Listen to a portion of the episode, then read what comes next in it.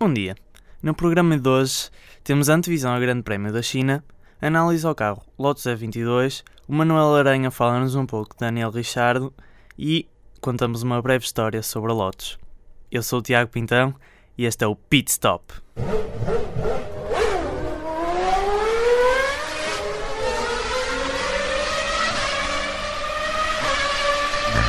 Der Start.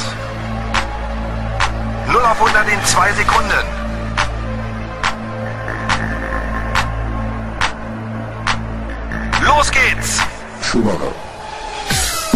Pit Stop, a Fórmula 1 na Engenharia Rádio, com Diogo Mota, Manela Aranha e Tiago Pinteiro, apresentado por Gonçalo Ferreira. Broas. Então, como é que estão? Desde a semana passada, muitas novidades, a família vai boa, não sei É o quê. tudo bem lá em casa. Ah, bom dia, Diogo, para ti Bom também. dia. E hoje temos, não temos o Gonçalo, mas trouxemos um ouvinte muito especial que fomos buscar ao Magalhães Lemos, João Bisou. Não, é mentira. E ele só ganhou um, um concurso que nós tínhamos no- na nossa página do Pit Stop, respondeu à pergunta e, além de ganhar uma fantástica camisola autografada por Tiago Pintão, eh, ganhou um passe VIP ou um passe social ou qualquer coisa para as gravações do Pit Stop e aqui está ele, temos aqui atrás as nossas amigas brasileiras a fazer umas caipirinhas e pronto. Salve palmas para ele. Tem um Ter ganho o concurso. meninas. Salve palmas para ele. Ter ganho o Salve concurso. Só o dizer que o concurso era qual é o comentador mais sexy. E eu tive que responder o pintão porque estava com uma pistola apontada à cabeça. Fora disso. Não, toda a gente sabe que isso é verdade. Hum, pronto, agora vamos a coisas sérias. Hum, co- como nós sabemos, não temos aqui o Gonçalo, mas temos a mim, que sou um apresentador também incrível. Coitadinho. Hum, e passo agora a palavra aos nossos ilustres comentadores que nos vão falar sobre o Grande Prémio da China, que já é no próximo fim de semana. Mas eu antes gostava era que tu me explicasses como é que é o Grande Prémio da China. Não, eu queria que vocês me dissessem o que é que acham, é? que pilotos é que vão estar eh, no topo e no fundo, e depois eu passo para explicar como é que é o circuito. Ah, começando por mim, eu acho Começando que pelo Manuel Aranha, claro. acho que vai ser um, um grande prémio eh, parecido com os outros. Quando chegarmos à Europa vamos ver se não temos grandes prémios diferentes. Acho que a Mercedes vai voltar a dominar. Uh, tenho poucas dúvidas disso. Acho que pode ser que a Red Bull esteja a continuar a sua recuperação e já esteja já, já possa causar alguns problemas à Mercedes. Espero que a McLaren e que a Ferrari não sejam a desilusão que estão a ser. Quero a Force India como, como foi na última corrida, uma Force India e, e uma Williams, Uma Williams. hum, engraçadas que podem causar problemas. E, e a Catarina e a Marúcia acho que vão continuar lá no fundo. Ah, e Assim gostava, gostava, gostava de chegar cá e dizer eh, bem do Kimi, que ainda não disse este ano. Gostava de É fazer verdade. isso. E tu, Diogo, o que é que achas? Eu acho que vai ser uma corrida equilibrada porque vai estar a chover, o que tira um bocado a velocidade à pista e portanto os motores, os motores Mercedes não vão ter a sua potência máxima para não causar muitas derrapagens e isso. Exatamente. Quanto à Williams, já disseram que é difícil fazer curvas a velocidade alta com aquele carro, portanto espero que estejam no fundo. Pronto, e com estas duas opiniões eu passo a falar sobre o que é o Grande Prémio da China. Ora bem, o Grande Prémio da China é disputado anualmente desde 2004 no Circuito Internacional de Xangai, que, eh, passa aqui uma curiosidade, foi o autódromo mais caro da história, que foram, foi construído com cerca de 200 milhões de dólares, o que equivale a 170 e poucos milhões de euros, que é para vocês verem o que é que é fazer um autódromo deste tamanho. Eh, este, este grande prémio consiste em 56 voltas, eh, cada volta tem 5.45 km e tem 16 curvas. Eh, e entre a curva 13 e 14 temos uma grande reta que é capaz de mostrar as potencialidades do- dos motores Mercedes, mas como o Diogo disse, estando a chover, se calhar hum, carros com a manu, manuseabilidade da, da Red Bull talvez hum, se consigam dar melhor porque também é um, é um grande prémio com muitas curvas. Mas veremos. Hum, curiosidades sobre este grande prémio. Quem ganhou mais vezes foi o Hamilton e o Alonso, cada um ganhou duas vezes. As equipas que mais triunfaram foi a Ferrari e a McLaren, três vezes cada uma. Melhor volta foi do nosso amigo Michael Schumacher, que fez em 1 minuto 32 Logo no primeiro ano do circuito, não foi? no primeiro ano de circuito com a Ferrari.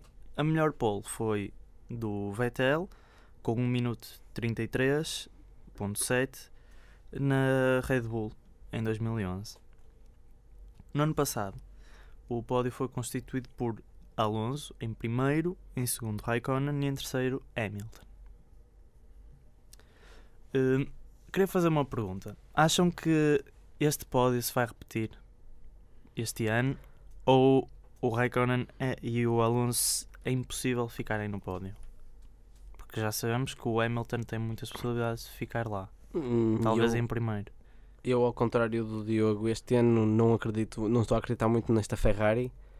Eu Eh, também não acredito. Mas tu já os tens defendido, tens dito que, que têm até tido um carro razoável. Não estou assim tão mal, mas. Sim, mas também não, não estão ao topo que a Ferrari hum, deve ser.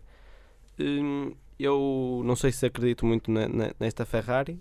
Hum, não acredito muito no Kimi Räikkönen, acho que tem tido maus resultados. Não, não tenho gostado de o ver a conduzir o carro. Alonso, acredito mais. Acredito- até acredito no Alonso, apesar de não ser. Será que o problema do Raikkonen ainda é por causa da operação nas costas? Aquela operação Sim, que sim, sim, sim, sim. no ano O ano passado teve que arranjar uma operação Uhum. quando não lhe pagavam. Será que foi isso? Hum, não sei. Não sei, o Alonso, eu acredito mais no Alonso. Aliás, eu pus na minha aposta, pus, coloquei lá o Alonso no pódio, porque acho que vai ser a surpresa. Acho que é um piloto com, com qualidade que já tem vindo a demonstrar e, Sim, e acredito apesar- que não, já, deu, já apesar- deu demasiadas corridas de vantagem e tem, tem que Porque conseguir um pódio. já falei aqui várias vezes do Alonso, ele apesar de ser um piloto que este ano tem corrido para quartos, quintos lugares, hum, acho que é um piloto que tem muita garra nele e que quando quer ataca muito e, e consegue subir alguns lugares. E quando tem um adversário à altura que lhe dê luta, que tem sido até ver o Hulkenberg, hum, tem dado bons espetáculos. Mas veremos. Aliás, nós, nós nas corridas, as únicas, os únicos duelos que o Alonso tem tido têm sido mesmo com o Hulkenberg. Hulkenberg. Hum, vamos ver. Esperemos até sexta-feira para ver como é, que, como é que correm os testes. Depois sábado as qualificações. E no domingo de Páscoa, No domingo de Páscoa temos uma corridinha às 8 da manhã. às 8 da manhã. João Bisou, vais ver, não vais? Vais acordar cedo? Ou estás só a meter fotos no Instagram? Como um grande fã que sou, vou esperar pelo pit stop para saber das novidades, portanto não vou ver. Ah, muito bem. Eu muito acho que não queres acordar cedo. Eu Achei que ele quer ganhar mais uma camisola, não é? Olha, as nossas amigas brasileiras já estão a trazer as caipirinhas, não já? Pronto. Hum, outro piloto que eu queria falar aqui, outros dois pilotos, são os pilotos da Red Bull, que, como tu disseste, como eu disse, como o Diogo disse também, hum, neste grande prémio tenho uma grande possibilidade de fazer um, muitos bons resultados. Hum, primeira coisa, eu acho que a Red Bull podia-se avançar em relação aos grandes prémios anteriores em ter uma qualificação de jeito, porque eles este ano ainda só tiveram uma qualificação de jeito, que foi quando o Richard fez a pole, certo? Que foi na segunda corrida. Sim, sim. Hum, É assim, não A tiveram partir da- corridas de a jeito porque daí- também tiveram algum azar. sim, sim. Teve aquele problema do Tivemos Richard. o problema do Richard na primeira corrida em que ele é desqualificado, quando também já Depois- tinha feito um pódio. Depois, na segunda corrida, Aí culpa da perde equipa. 10 lugares, é, é retirado, perde 10 lugares na qualificação seguinte. Hum, pronto, uma série de azares para a Red Bull e o Vettel. Hum, este ano, não sei o que é que se passa com ele nas qualificações, mas nas corridas tem, tem conseguido subir bastante, como foi o caso deste, deste último Grande Prémio do Bahrein, que até fiquei mais surpreendido com o Richard porque subiu mais lugares. Mas uh, o Vettel, vamos ver se ele vai continuar com a sua com a sua condução a campeão, ou não, ou vão ter que lhe dar um abanão, mas vamos ver. Deixa-me já que do falamos em. Richard, Ah, ok. Não, espera só um bocadinho. Eu só queria. Só queria... Eu lembro-me de no ano passado, tu no nosso. Quando nós ainda não tínhamos este programa, tu no nosso Facebook eh, escreveste. Escreveste lá uma. Que, o- que o Vettel ia ser pai. E ele acho que já foi pai, não é? De uma foi- menina. foi. E tinhas escrito se. Uma coisa que eu nunca tinha pensado, uma teoria se calhar um bocado da conspiração, que era se um, um piloto com um filho, com uma filha neste caso, se não. Não seria mais. Não conduziria, conduziria com mais cautela e com Exatamente. mais defensivamente. Será que é isto que se está a passar com o Vettel? Eu não sei, pode ser também.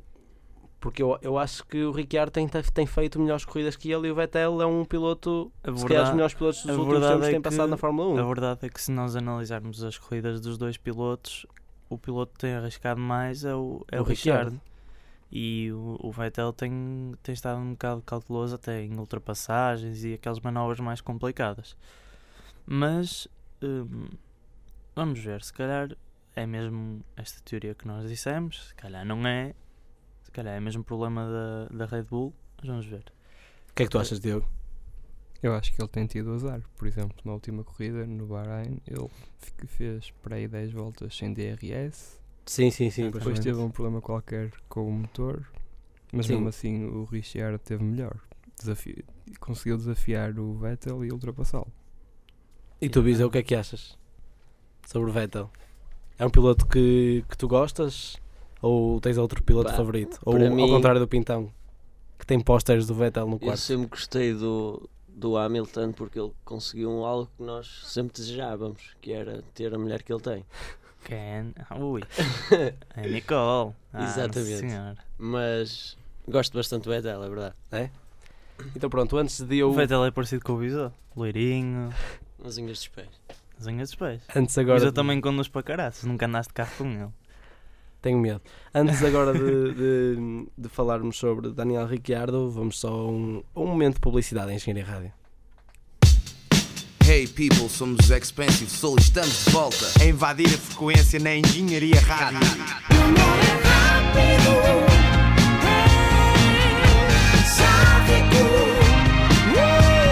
Às vezes é mágico, mágico.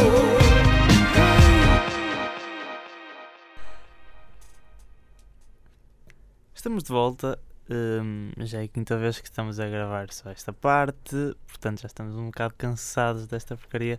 Gonçalo, temos Eh, saudades tuas. Gonçalo volta. Volta. Se esperar outra vez, nós partimos o computador. Também não é problema nenhum. Também temos aqui as nossas amigas brasileiras que estão a preparar umas caipirinhas.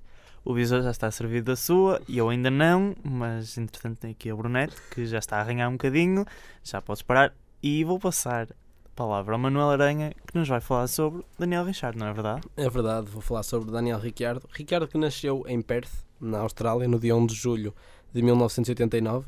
Iniciou a sua carreira nos karts, Sério? sim, nos karts, muito original, não é? Ah, com apenas 9 anos. Em 2006 começou a correr na Fórmula BMW, onde ganhou duas corridas.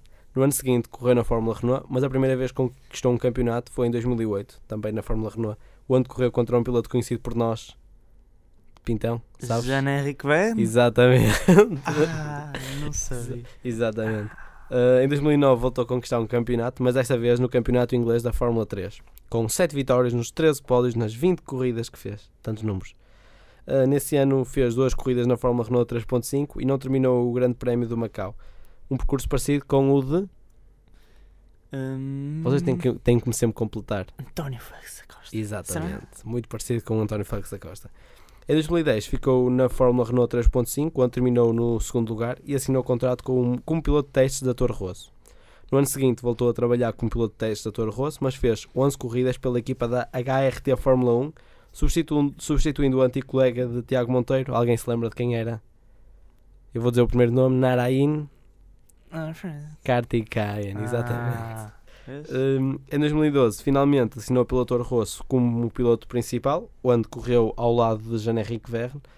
Fez 10 pontos e acabou na. eh, não, fez 10 pódios e, e acabou com 18 pontos. Em 2013 fez o dobro dos pontos, ou seja, 20, mas acabou por não fazer nenhum pódio. Eu enganei-me, eu disse que fez 18 pontos, não, ele fez 10 pontos. E acabou 18 corridas em 2012. Em 2013 fez o dobro dos pontos hum, e a sua melhor posição foram dois sétimos lugares no Grande Prémio da China, aquele que vem aí, e em Monza. Em 2014, a Red Bull assinou o contrato com o Ricciardo e que iria substituir o seu, o seu compatriota Mark Webber. Para muitos foi uma, uma decisão precipitada, porque um o piloto é verdade. porque o piloto australiano não havia mostrado ser um piloto com qualidade acima da média, mas na verdade Ricciardo tem sido uma boa surpresa com um pódio que lhe foi retirado, boas qualificações e corridas boas, apesar das aradas.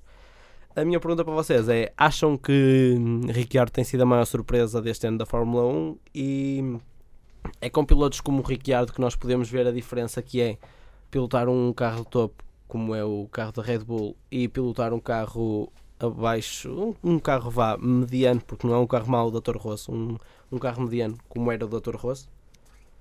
É verdade. Eu acho que neste caso viu-se viu-se com um piloto com um carro hum, um carro bom, tem bons resultados e hum, claro que também precisa de talento, mas com um carro que amplifica esse talento é sempre melhor. E que, que é o caso do Richard, que hum, já tinha dito em edições anteriores, que é um piloto que apesar da idade ainda ser muito novo, tem uma condição muito muito segura.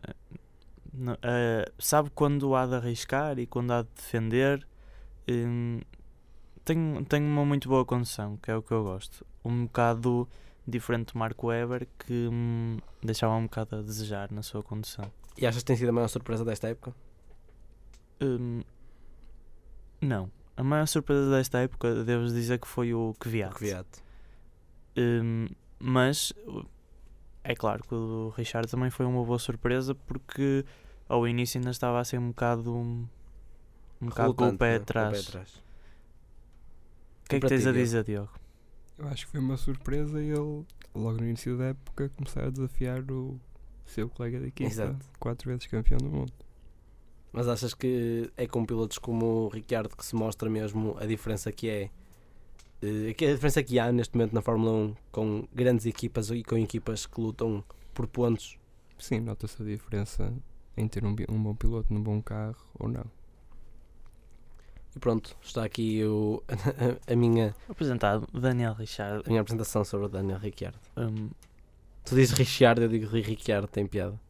Parece que é, estou sempre a corrigir. Deixa lá, é igual. Amigos na mesma. Uh, bem, uh, agora com esta com esta apresentação que o Manuel Aranha nos fez, do Daniel Richard, um, podemos ver que hum, é um piloto novo, que tem, tem muita capacidade para mais tarde vir a ser um campeão mundial. Vamos ver. Porque ele ainda é novo. Sim, sim, sim, sim. Pode ser que sim. Hum, ainda pode mudar de equipas, ainda pode continuar na Red Bull. Vamos ver o que é que vai acontecer. Mas, entretanto, temos também uma, um separador muito importante neste programa que é a análise dos carros, que nós já não fazemos há algum tempo e que esta semana o Diogo nos vai presentear com a apresentação e a análise do Lotus E22, o carro que o Maldonado hum, chama Exterminador Implacável ou qualquer coisa assim. É Limpa um tanque. neves. Um é- tanque. É, um tanque. Qualquer coisa. Carro de GTA. Vá, Diogo. Começando pela parte da frente, vemos que o nariz Ah, pela parte da frente, agarra. tem duas pontas e é assimétrico. A parte mais à frente é para ficar de acordo com os regulamentos e como a parte do meio fica vazia, deixa passar o ar e os dois narizes à frente criam uma espécie de rotação que consegue acelerar o ar que passa pelo meio. Portanto, o ar que vai depois para baixo do carro tem uma maior velocidade, o que pode beneficiar o difusor. Depois a, a asa frontal foca-se mais em desviar o, o ar para o lado do que para, para cima das rodas. E vemos também que os travões são provavelmente os mais bem desenvolvidos de toda a Fórmula 1. Não parece, os carros. não parece nada. Os É melhores preciso, travões. é preciso saber como usá-los. Exatamente. é preciso ter pilotos à altura. Mas, hum, agora, à parte, tenho a dizer que a parte da frente, nomeadamente o nariz, no início da época, nós hum, consideramos o mais esquisito. mas depois também achamos o mais inovador, porque era único em relação aos outros e pelo menos a apresentação que a Lotus fazia hum, fazia com que fosse um conceito um pouco inovador. Só que agora com o decorrer das corridas viemos a, a ver que hum, afinal não é assim tão bom. Não é verdade, Diego? Sim. Posso continuar? Pode sim. Go Ok. on. Eh, no meio temos os sidepods eh, pequenos, para o motor Renault são pequenos, o que vai beneficiar a parte de trás do carro, porque o ar consegue circular pelo meio. Eh, também tem a parte de trás, na parte de cima, a descer, o que conduz faz cria um efeito downwash para o difusor traseiro. Também tem muito espaço do la- da parte do lado, o que é bom. E tem, a- acho que era como o Mercedes, também tem assim no, no chão uma espécie de separador para o ar sujo das rodas não afetar a aerodinâmica. No Bahrein eles introduziram uma espécie de abertura do género do que o Red, a Red Bull utilizou nos testes, que basicamente arrefeceu o intercooler que permitiu que o Lotus continuasse a correr durante a maior parte da corrida e destruísse um Sauber. Depois na parte de trás temos também outra assimetria que é na, no pilar no meio da asa, da asa traseira que faz com que o ar que passa por baixo da, da asa eh, fique mais junto à asa, que é o que se quer, porque se se, se utilizasse dois, tinha-se menos downforce. E isto causa uma assimetria e eles tiveram de dobrar o tubo de escape um bocado para a direita. O difusor é simples e nas pontas vê-se que aponta muito para o lado, o que quase que varre os vórtices que os pneus criam ao pisar a, est- a estrada. No geral é um bom carro. E Se qual é que tu andar. achas que tem sido o erro da Lotus? O motor. E os pilotos. É? Sim. Acreditas que o principal erro tem sido os pilotos? Sim. E também acredito que os as travões. Eu acredito Os travões? Mas Os travões também- achas que são também- difíceis de. Eu diria que os trás são demasiado fortes. que são Eu- de difícil habituação? Exatamente. Exatamente. Como o da Ferrari tem sido também. Uhum. Mas eu, eu acho que tenho a dizer que, hum, na minha opinião, a juntar a um motor mau tem dois pilotos demasiado agressivos para a modalidade. É assim, eu, eu, eu gosto de gosto de Roman Grosjean. Acho que é um bom piloto. Sim, o ano tem, passado tem fez, mostrado, um- tem mostrado que fez é uma um- boa época, um mas também estava num carro excepcional, que foi o da Lotus ano passado. O E21 estava muito bom. Hum, e por falar em Lotus, já que estamos aqui a falar de Lotus, como prometi no início do programa, hum, muitos, muitos ouvintes e até nós tínhamos um pouco de dúvidas em relação à história da Lotus e também já tínhamos dito em edições anteriores que a Lotus viveu sempre muito de altos e baixos.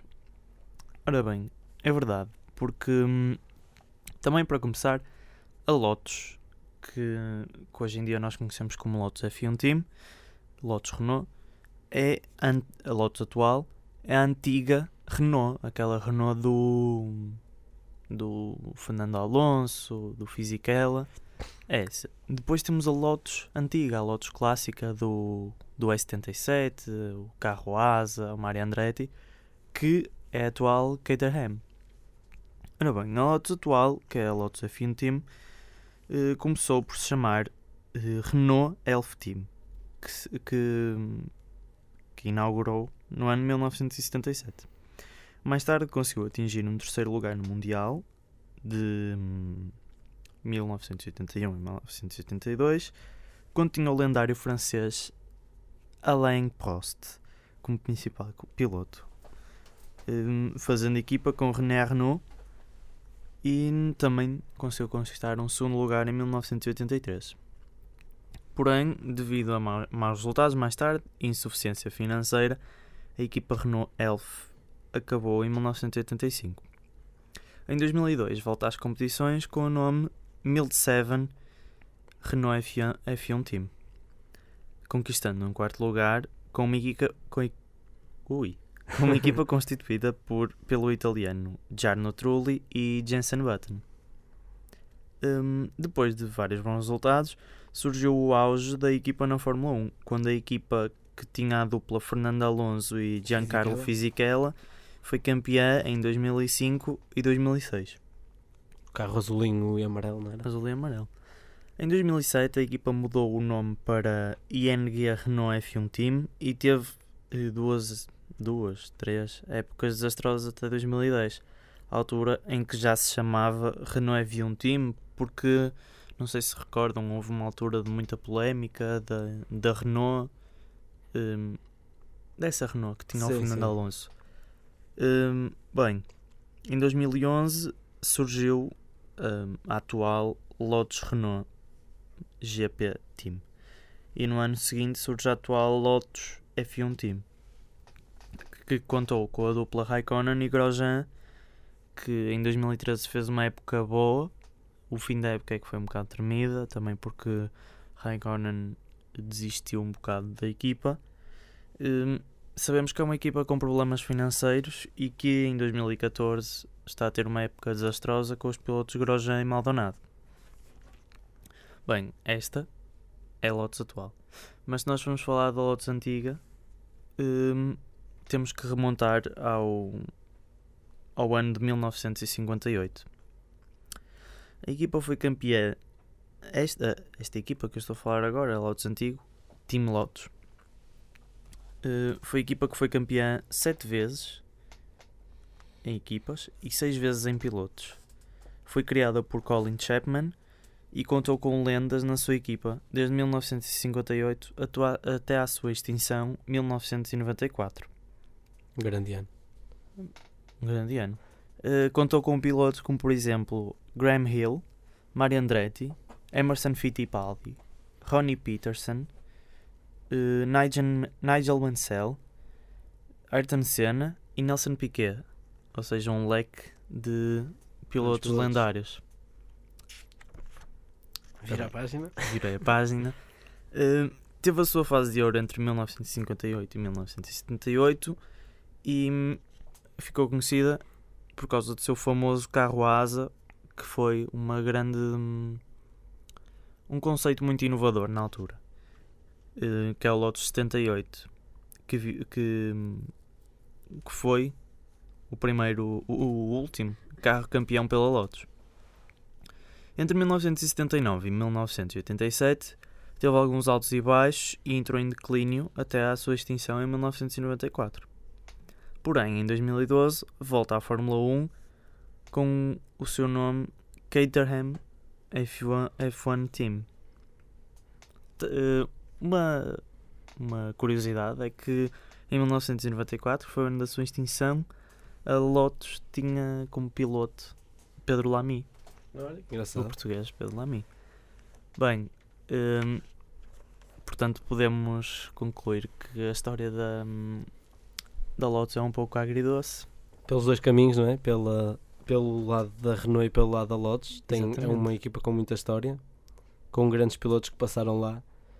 Hum, e é uma equipa que, tal como a Ferrari, que tem uma história e tem que cumprir, porque tem muitos Exatamente. fãs.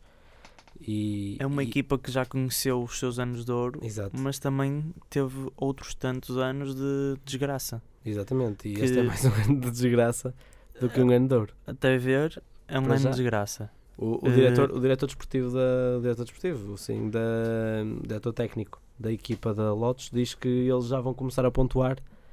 eh, acredito mais Roman Grosjean do que Maldonado, mas ele Não, acredita mas, mesmo eh, que eles já vão começar a pontuar. Eu vi uma Dizem no- que é um carro com muito potencial, mas que tem tido tem demorado bastante tempo a ser desenvolvido. Eh, vamos ver se agora já na China, com diferença de duas semanas para o último grande prémio, se eles já começaram a, a- a fazer com que o carro seja mais competitivo. Verdade é que eu ontem vi duas notícias que eram sobre a Lotus e sobre a Caterham que já têm novas peças para o, para o novo Grande Prémio das, para o novo próximo Grande Prémio. Vamos ver. Hum, Outra, Vamos notícia, confiar, outra confiar. notícia que eu vi também que queria só dizer aqui para os nossos ouvintes hum, saberem é que a BMW está a estudar um- uma nova entrada na Fórmula 1 já para o ano 2015. uma, da- um- uma das das notícias é que para o ano vai haver mesmo uma nova equipa. Vamos ver se não vai ser mesmo. Sim, da- vai haver a NEM. 12 equipa. Já disseram que era uma equipa. Uma equipa americana. Mas há várias. Eu há acha- várias... achava que, já, que ainda não, não havia certezas. Não, não, não. Não há, não há certezas porque Ah. é, é concurso. Só que há equipas que possivelmente se vão extin- Exato. extinguir, como por exemplo a Marúcia, se não tiver bons resultados este ano, a Caterham. Essas equipas mais frágeis financeiramente eh, podem ser ou compradas ou extinguidas mesmo. Extintas, desculpa. Hum, Desculpem, ouvintes. Hum, mas a BMW era interessante, já que para o ano vamos ter a Honda, a, a McLaren Honda. hum, ter a BMW também era. E há, e há rumores de que a Ford também está a estudar um regresso. Exatamente. Também era a Ford, interessante. a Ford Uma também era equipa americana. Era interessante. E é uma equipa americana, exato. Só que hum, uma equipa americana, se calhar ia, ia, hum, Iam achar que era Mudar- NASCAR. ia mudar todo o conceito de Fórmula 1, porque já temos uma coisa parecida com o NASCAR que é o Maldonado, que hum, Só vira para a esquerda. só, além de só virar para a esquerda, tem muitos acidentes e torna as corridas assim um bocado desastrosas, pouco seguras, como Com todos muito sabemos. safety car. Muitos safety cars que dá jeito para alguns, não dá jeito para outros. Mas hum, já agora eh, vi este fim de semana o IndyCar eh, Series em Long Beach, que é Long um Beach? circuito é um circuito que já foi circuito mundial da Fórmula 1 e hum, além de uma paisagem bonita tem, tem um circuito que não, não é mau de todo. Vocês já, já viram por acaso o Não, circuito. Long Beach? Nunca vi. Para nossos estou com curiosidade vejam, ver o circuito Long ve- Beach. vejam, vejam o circuito Long Beach nos Estados Unidos. Tem, Mas vamos- nós achas que era um circuito interessante para, para colocar lá a Fórmula 1? Com, con- tinha condições? a Fórmula 1 já esteve aí, Sim. numa altura em que havia imensos grandes prémios no, nos Estados Unidos. eh, chegou a haver em Detroit, Long Beach. Hum, acho que este, este é um bom grande prémio porque é uma pista normal. Não vamos dizer que a pista tem uma dificuldade mais elevada, é daquelas pistas mais clássicas. Hum, Não é, é uma pista normal. Eh, só que ju- também junta muito público, hum, celebridades, como, como podemos calcular, e, e tem uma paisagem excelente. Nós na nossa página vamos tentar meter um vídeo on-board de um carro, do, de um IndyCar Series, a, Dar uma voltinha no Long Beach. a, a dar uma voltinha na Long Beach. Aqui, nós temos aqui as nossas brasileiras. E agora, vamos às a nossas apostas? Vamos, vamos pois. Começa o Diogo. Começa o Diogo. Diogo, por baixo para cima. Sétimo Bottas. Sexto Ricciardo. Quinto Alonso. Quarto Hulkenberg. Terceiro Vettel. Segundo Rosberg. Primeiro Hamilton. Diogo, aposta em Hamilton para a primeira posição, Rosberg em segundo e Vettel na terceira posição. Tiago Pintão. Ora bem, hum, em sétimo, Alonso. Em sexto, Bottas. Em quinto, Hulkenberg. Em quarto, Richardo. Em terceiro, Vettel. Em segundo, Hamilton. E em primeiro, Rosberg. E tu, Manuel Aranha? Ricardo eh, Pintão acredita na vitória de Rosberg, ao contrário de Diogo Mota. E agora é a minha vez. Eu aposto também no sétimo lugar, no sétimo lugar de Bottas. Eh, vou colocá-lo o sexto lugar para Massa. Quinto lugar, Vettel. Quarto lugar, Hulk. Terceiro lugar, acredito mesmo em Alonso. Segundo lugar, eh, acredito que vai pertencer a Rosberg. E acredito que o primeiro lugar não vai escapar a Lewis Hamilton. Bisoa, quais são, qual é o teu.